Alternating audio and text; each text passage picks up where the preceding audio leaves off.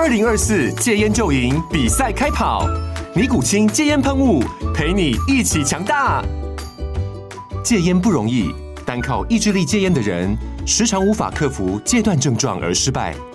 尼古清戒烟喷雾将是你的神队友，简单一喷，药品急速释放，立即缓解七大戒断症状，不限场合提高戒烟成功率。除了尼古清神队友，你还可以寻求专业医疗人员协助，一起迈向戒烟成功之路。尼古清戒烟喷雾，用科学方法戒烟，请咨询全台各大药局及戒烟门诊。本广告由尼古清戒烟喷雾、卫部药书字第零二七八三五号提供。嘉安嘉护股份有限公司，台北市中山区民生东路三段二号十楼，北市卫药广字第一一三零三零一九零号。尼古清戒烟喷雾，相伴每个新开始。经验分享，掌握趋势，欢迎收看《决策者》，我是王嘉玲。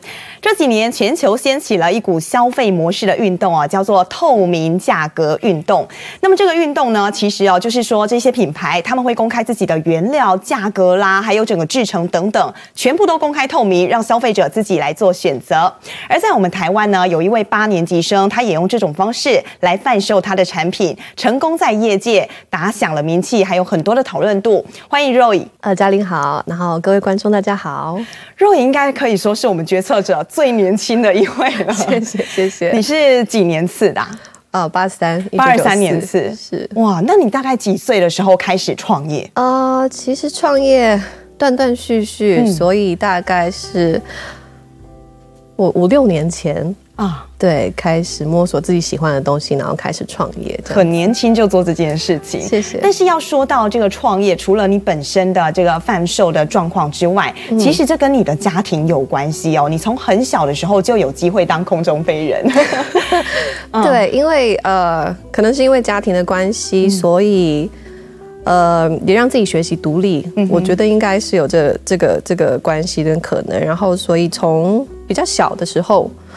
呃，可以自己大概五六岁的时候，可以自己一个人到机场，然后到不管到任何地方。五六岁哇，等于是幼稚园你就开始第一次有搭飞机的经验，是在大阪哦。那个时候啊、呃，第一次搭飞机感觉是，其实觉得好玩，好玩，呃、因为因为你是小孩小小朋友，所以 take a US 嘛，嗯、但是你就可以跟着空姐到到不管是机场啊、候机啊、嗯、这些，所以对我来说，旅游是一个。我很享受跟很习惯，的一个、嗯、一件事情。嗯、哼不过一开始应该也是在国内飞而已，因为您是花莲人，嗯、然后就是飞到台北去。嗯、不过后来你第一次哦到国外去，第一次尝试到国外去是什么时候？也是国小，国小啊，对，一个人，然后带着一些、嗯、呃，也是带着家里人。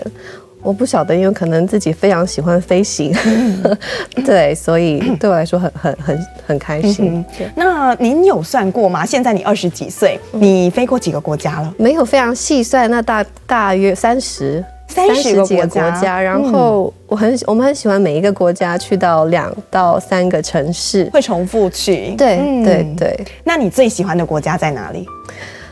我最喜欢的国家，目前啦，目前为止，我很喜欢土耳其跟意大利。土耳其跟意大利，原因是什么？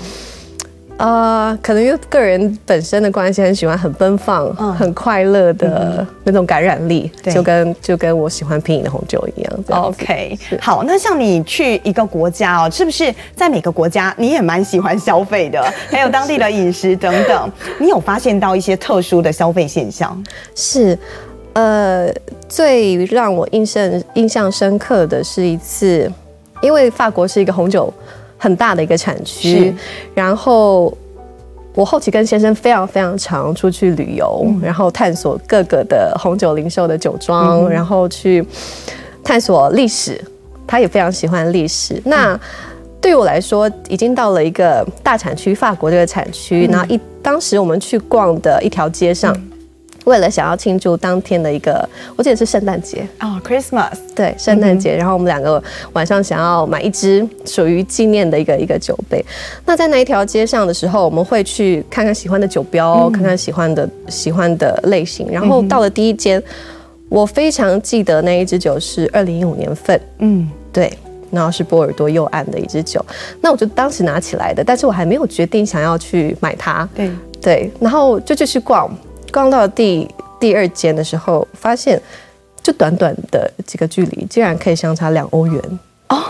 对，一瓶酒有这么大的差异，是在同一个地区，同一个地区，所以就发现说，哎，原来这个现象不止在。台湾会发生，不只属于一个 一个地区一个国家，原来是这个东西是非常非常，呃，在每个国家都会发生的事情。即便在它的产地也是这样子。是，嗯哼，对。那那个时候你有想过说，呃，要改变吗？或是当时还没有，嗯，当时只是因为，呃，嗯，慢慢的去探索越来越多，然后这个东西让让我们就是。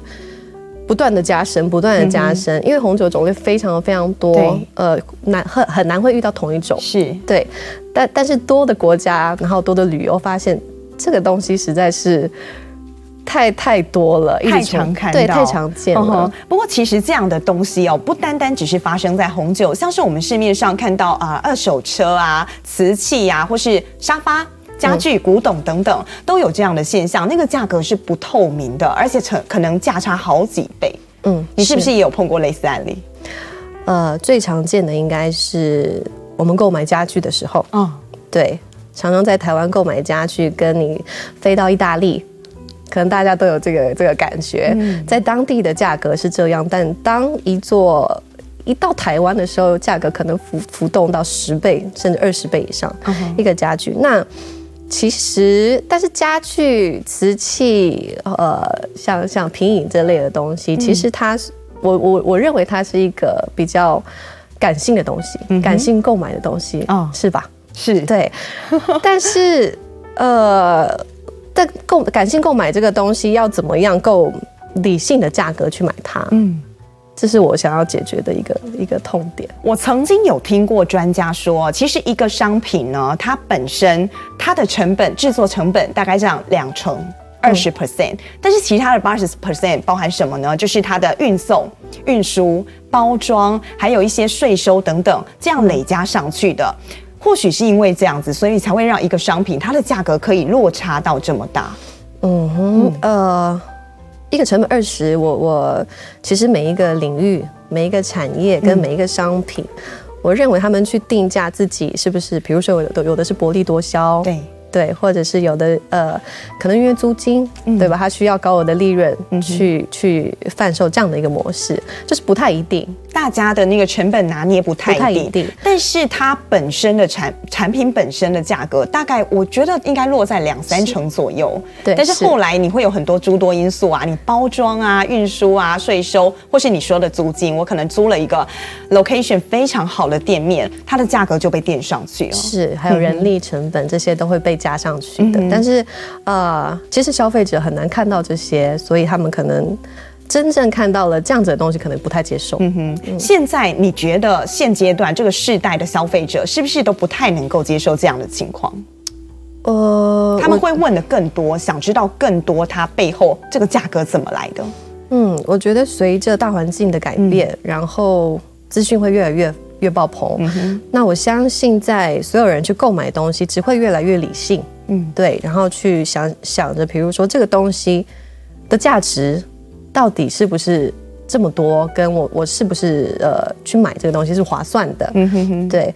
那我相信会往这个趋势去走哦。不过现在其实全球哦，已经有很多的商品、很多的产品跟品牌，他们跟上了透明商品运动这样的脚步。比方说，我看到有这个英国时尚品牌，他们其实就是把你整个过程，你怎么染料，然后你这个布怎么样织，然后怎么样去设计，怎么样去裁切，通通公开在他的 Instagram、Facebook 上面，让消费者自己去选。然后在美国旧金山有一个品牌 Everlane。它甚至呢是提到说它是极致透明，那它透明的部分是在它价格上面，它的牌子上头就会写到说我运输多少，然后我的衣服成本是多少，那你要不要接受？是，是像这样的情况，是不是也影响你后来决定你的销售模式？呃，对，很刚好。其实我们在旅游回来的时候，当时是疫情，嗯，对，那疫情刚开始的期间，其实大家都知道必须要去隔离，对对。当时也是跟先生去去旅游，也是去跟酒庄接洽酒啊，去了解各个的文化，然后到底什么东西我们想要把它带回来给给大家。嗯，那回国的时候，因为那时候是一人一室，所以我们就分开。嗯，那我就在想，我们把这么好的东西带回来了，那有没有什么东西可以做得更不一样？嗯，对，就想了很久。当时就就疫情，然后我就一排笔电嘛，还有几本书，然后就过了十四天，然后我就一直在 search 说，呃，各个的行销模式，然后各个国家怎么解决痛点这件事情，我一直在搜索。那当时就我我觉得还蛮幸运的，当时我也看到了，就像你讲的透明风，有一个品牌是英国的一个一个服饰，嗯，它就确确实实把它不止价格透明，它就是这样讲运输成本。从比如说颜料，嗯，颜料是哪一个国家，嗯、然后它的线，那或者是它的还有贩售鞋子、哦、是手工，那手工费多少，然后摊下来，然后从运输成本到最后的一个牌价，嗯，然后当时我就觉得，哎，我这么长久以来的旅游遇到的一个每个地方都会发生的价差，是不是也可以用这种方式去？解决它，然后我就一头埋头苦干的那一整晚，我记得我真的没有睡觉。你看到的时候，你你后面你就一直在 search，一直在做功课。我试着把试着把呃，因为自己做贸易做做，我们做了三四年的时间，我试着把自己这些东西去拆分出来，怎么样可以去做这样的透明商品。嗯，风，比如说采购价一样运输，然后人力成本，然后还有关税这些，嗯，加起来。就是变成一个透明商品，对对。然后当天晚上我真的是非常开心，非常开心。对，那你后来哦，就是在你那个晚上的 search 当中，你有没有发现到说啊、呃，比如说他罗列了这么多的项目，哪一项是最容易因为地方或是说业者中盘商自己加上去，而高过于这个产品本身价值？你觉得是有比较被碰红啦？人家这样讲，嗯嗯，OK。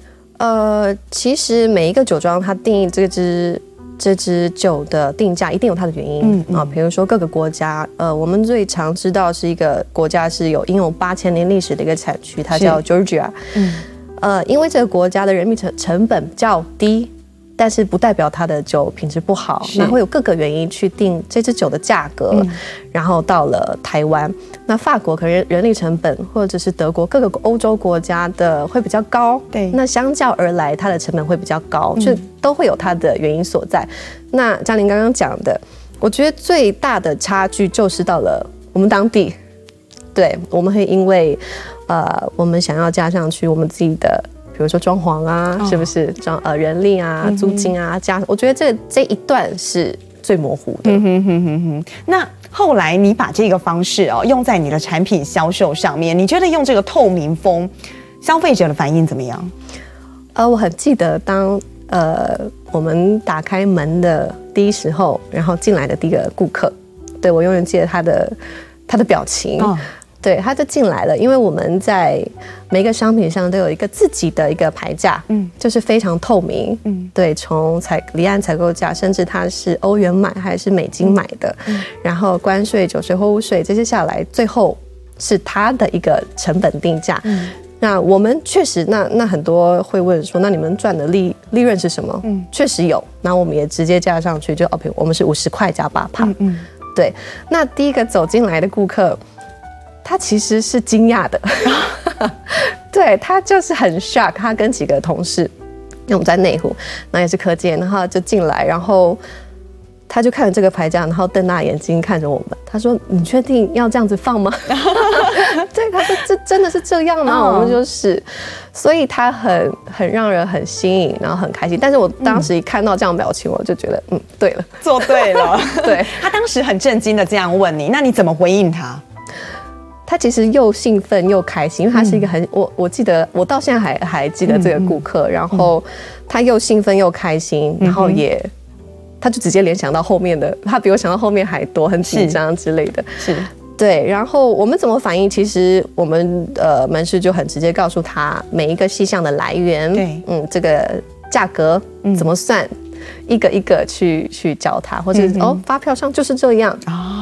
对，那所以后来其实蛮多你们的顾客，他们应该都是因为这样的方式而被吸引上门的。对，就是以讹传讹，然后朋友去介绍朋友去分享。现在我们是在红酒的事业上做这个透明风。你认为哦，因为现在像国外都已经有包含衣服啊，或是时尚品牌等等，都已经在走这个风气了。未来你有没有可能在更多的商品上也继续用这种方式来做行销？是，嗯，这也是我们现在就在已经在准备中的一个一个阶段。嗯其实透明商品风非常适用很多的地方，就像我们刚刚讲，有沙发、有家具，嗯、呃，甚至瓷器，然后还有比如说 cheese，嗯，任何的，我觉得进口回来台湾的东西，我们都会想要去尝试做成透明商品风，在我们这里贩售。嗯哼，对。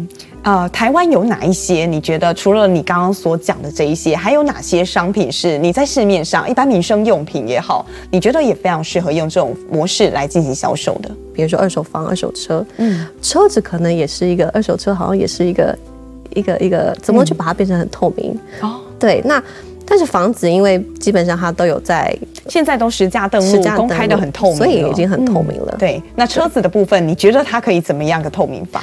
像二手车，是不是它会有很多的关系？那我们怎么把它条列式的？比如说它是几年的，它的公它的里公里数是不是它本来就有一个规则？公里数本来可以砍多少？对对。然后它的外观、它的内装是不是有一个公平的定价去定二手车该是多少价格？嗯哼，对，这个是也是我有想到的。你觉得这个应该要还给消费大众？这个透明风？对，消费者。我觉得他他，因为我们曾经也是消费者，我也希望被这样对待。不过，在我们这个公开透明这个事情哦，其实过往在酒商在你的同行当中是不曾发生过，也没有看过的。你有没有想过说，你去突破这个传统的消费模式会遭到质疑？嗯，其实这方面我我我确实到现在还没有思考到这么多。嗯，其实我比较关心的是消费者。他有没有认同这个品牌？哦、那如果消费者是认同这个品牌的话，嗯、那这个品牌它就有一定的生命力，嗯哼，跟存活的一个道理。嗯、那如果消费者不认同这个品牌，嗯、那思考这么多好像也没有对。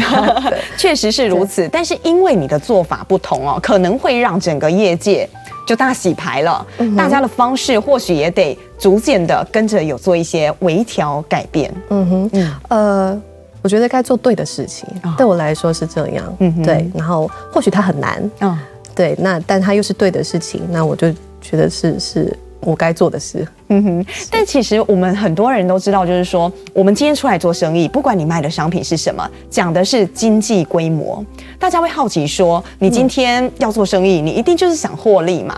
除了做对的事之外，最重要的事情，以商人来讲，在商言商，肯定是获利。那嗯，你你你赚的方式，比方说你是卖单一产品，它销售量特别好，或者是说我今天卖了很多商品，然后我卖的数量很多，用这种方式来获利。而我们也好奇，那 Roy 你的获利模式是怎么样？嗯，我们依托庞大的数据，还有庞大的会员。嗯让我们可以更，我觉得可以更精准的抓到每一个人的品饮爱好，嗯，对，所以在于我们可以精准的去推荐他到底喜欢什么，所以不会，我觉得在做呃酒类生意最害怕的就是一个库存啊，太多的库存，那。嗯有这样的精准数据，我们就可以让商品流动性非常非常高。嗯哼，对，那提高客客人的回购率。嗯哼哼，对。有一位传播学者啊，他叫 Rogers，他在一九六二年的时候就提到说，呃，有一个理论叫做创新传播理论，也就是说，你有一个新的观念。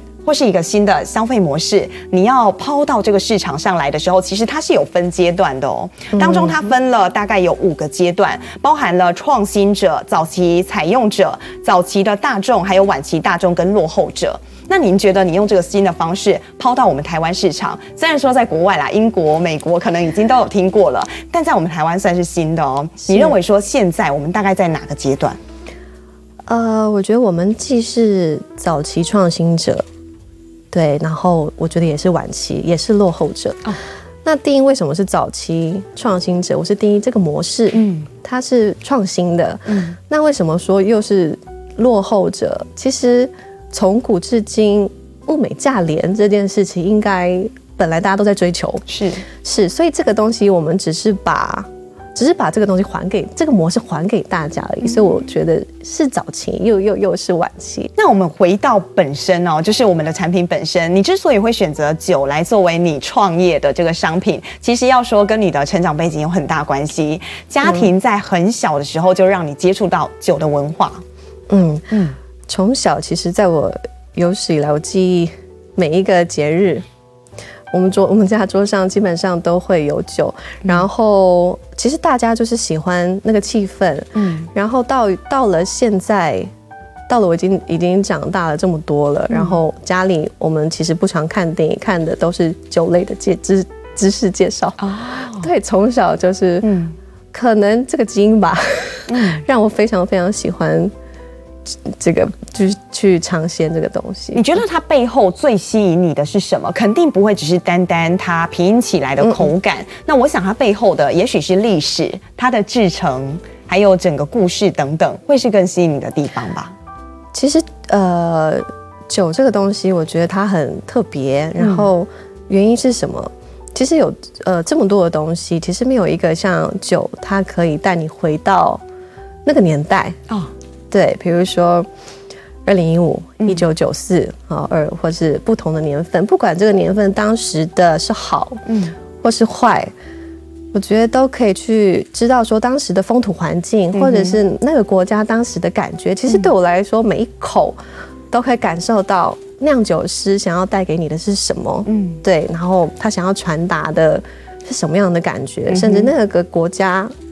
的那时候气候跟土壤，嗯，就是我觉得这个东西很很吸引我，就我很喜欢去品尝。你为了这一些啊寻找好的产品，其实你走访很多国家哦，也走访了很多酒庄。呃，你要不要跟我们分享一下你印象最深刻的几个酒庄的故事？呃，我印象最深刻的其实非常 非常非常非常多的一个嗯酒庄跟。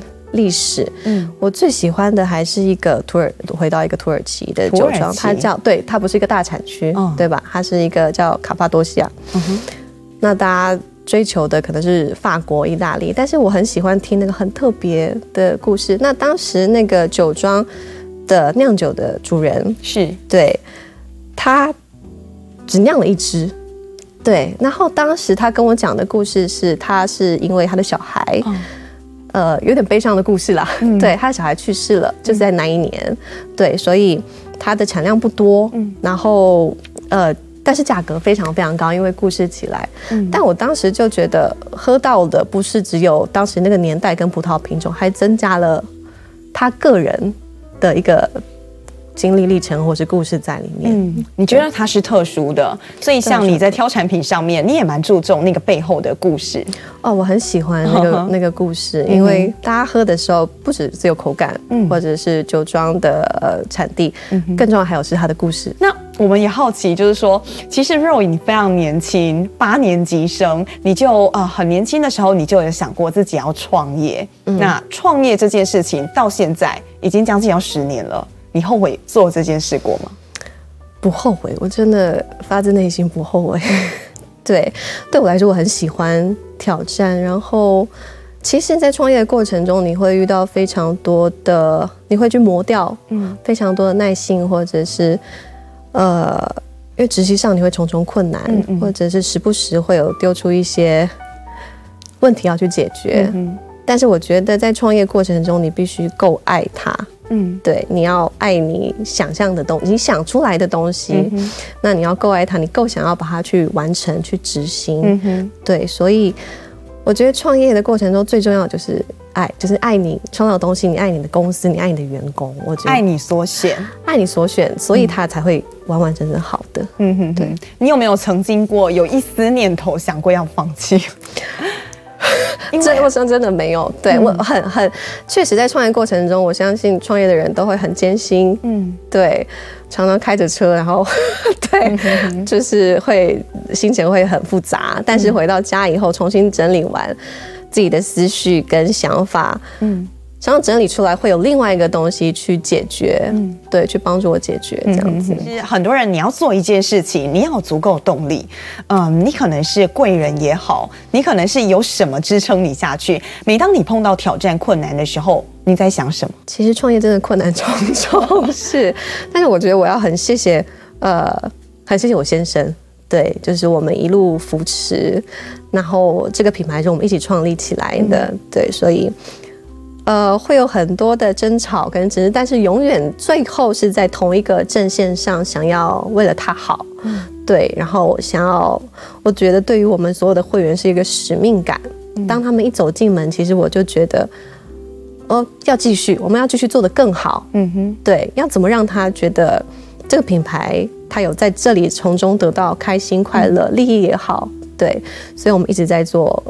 不同的活动跟利他，嗯哼哼，对，就是还蛮谢谢先生的，在于每次面对 面对不同的困境，然后我们会一起去解决这一番话。我想他应该要看节目，他会很感动。你应该很少对他当面直接诉说，很很少，很基本上很少。对，那对你来说，就是说，呃，现在很多的呃创业家，很多年轻人都跟你一样，他有他非常喜爱的东西，有他很喜欢的事业，嗯、他也想。要出来创新，大学一毕业他就想要来 try，有没有一些中顾可以给他们一些建议？呃，我觉得就如果你够爱，然后你够坚定，对，你想好了，我觉得可以放手去做，就是不要局限你自己，你的能力也不要低估你自己，就是可以做得很好的。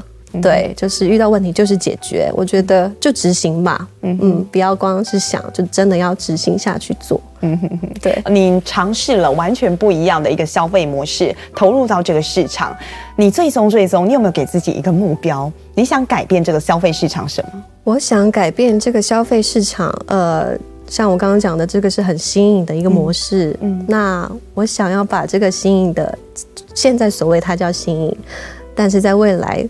它并不会是新颖，在于红酒市场，我想要它变得很平凡。嗯哼，对对.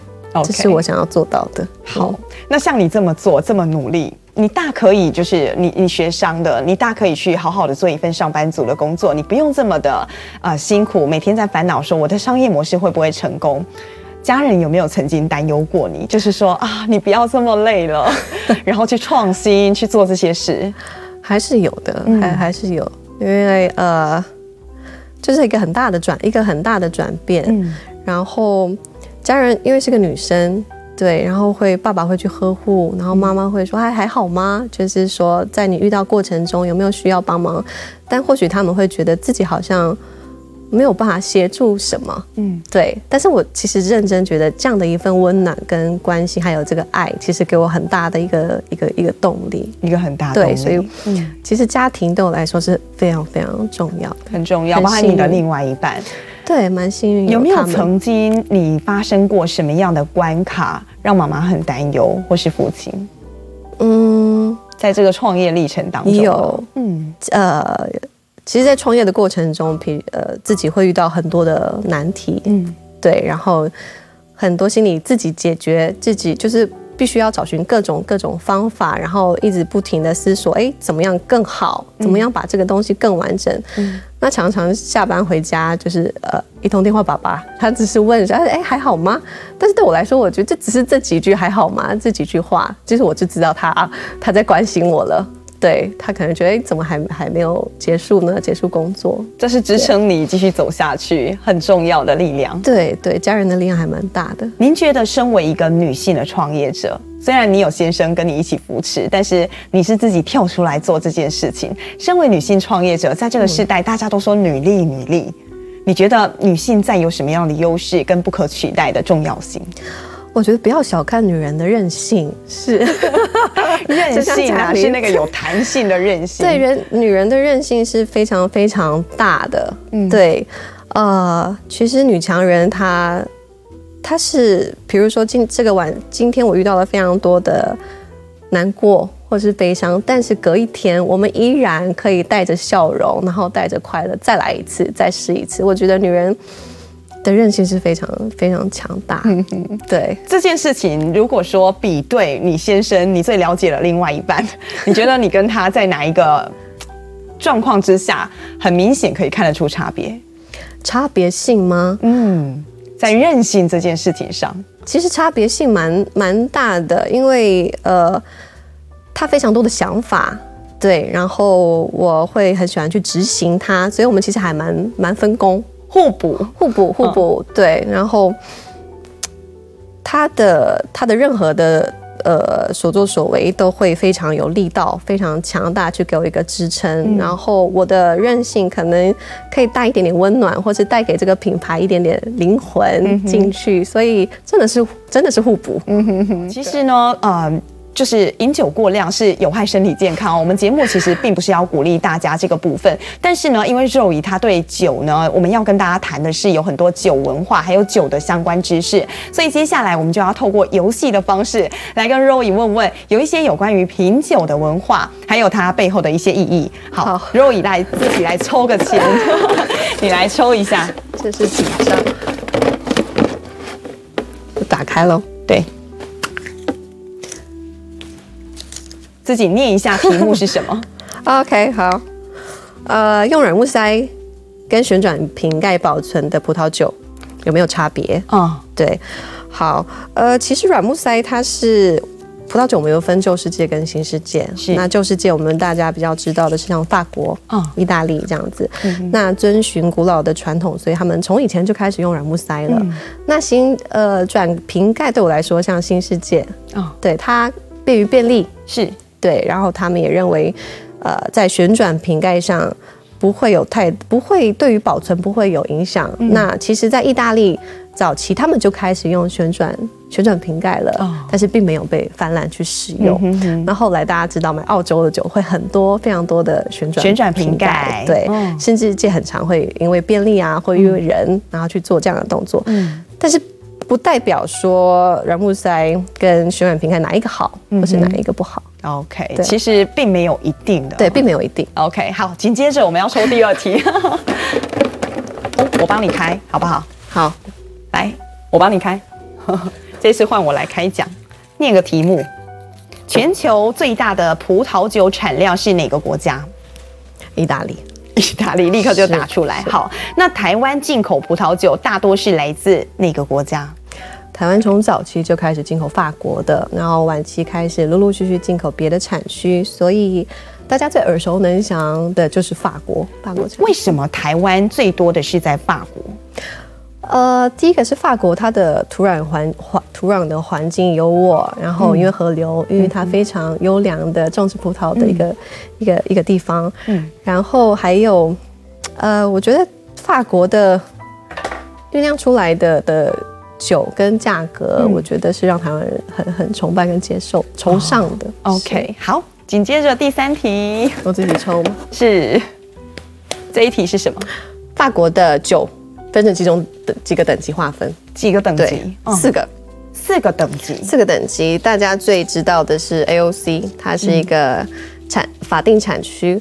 那比如说我们最常、最呃最听到最多的，比如说 Champagne，嗯哼，对，气泡酒，对对，它其实 Champagne 它是一个一个产区。那在法国，它就定为说，只有你在这个法定产区酿的气泡酒，你可以叫做 Champagne，那其他以外都不行。哦，那其他的几个等级分别是餐酒，嗯，对，所以餐酒有划划分三个等级，嗯哼，对，太有点细。OK，好，来继续。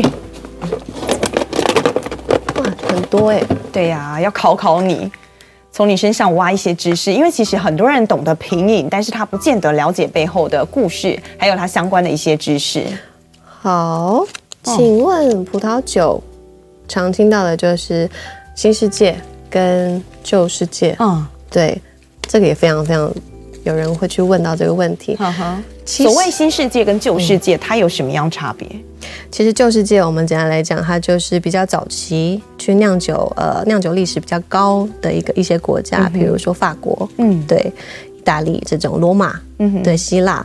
然后新世界就是酿酒历史比较短的，嗯，移民过去去做这个动作的，比如说像纽西兰，嗯。对，澳洲、美国，嗯哼，大家其实不知道，台湾也有在在做红酒，对，哦、还有日本，像这些地方，我们都会称之为它是新世界的酒。那旧世界的酒跟新世界的酒，其实口感上面有很大的区别。像你自己对啊、呃、酒了解很深，你有没有想过说，其实呃在台湾？你会想要有一个博物馆或是一个故事馆，让大家可以了解这一门文化吗？因为我觉得这么多知识，连我自己听了都觉得非常有趣。那我觉得台湾人不单单只是品饮而已，其实我们应该要了解它背后故事。你会想要做这件事情吗？让更多人了解？是呃，其实我们现在也在介绍文化，葡萄的文化介绍，还有一些历史。我们甚至把一些很古老的叫。陶瓮都带回了台湾，想要让大家更知道说葡萄酒怎么酿造的，嗯，对，然后去更知道这些基本知识，甚至来跟我们一起谈谈他的想法或者是交流。我很希望有创造这样的一个环境给大家。你会不会很纳闷哦？其实台湾品饮文化也很多年，但是一直好像没有比较完整的这样的介绍。是呃有，但比较少。嗯，对。然后我们真的想要把它做成一个非常有系统性的，嗯、对，从品饮，然后到教学，然后到整个流程，到历史，嗯，还有一个文化，这样子去做一个输出。今天真的非常谢谢 Roy 来我们节目做分享哦，谢谢完全不一样的一个消费模式，还有这个世代正在改变。那也相信就是接下来你的事业会发展的更好，祝福你，谢谢，谢谢 Roy，谢谢。好，决策者，我们下周见。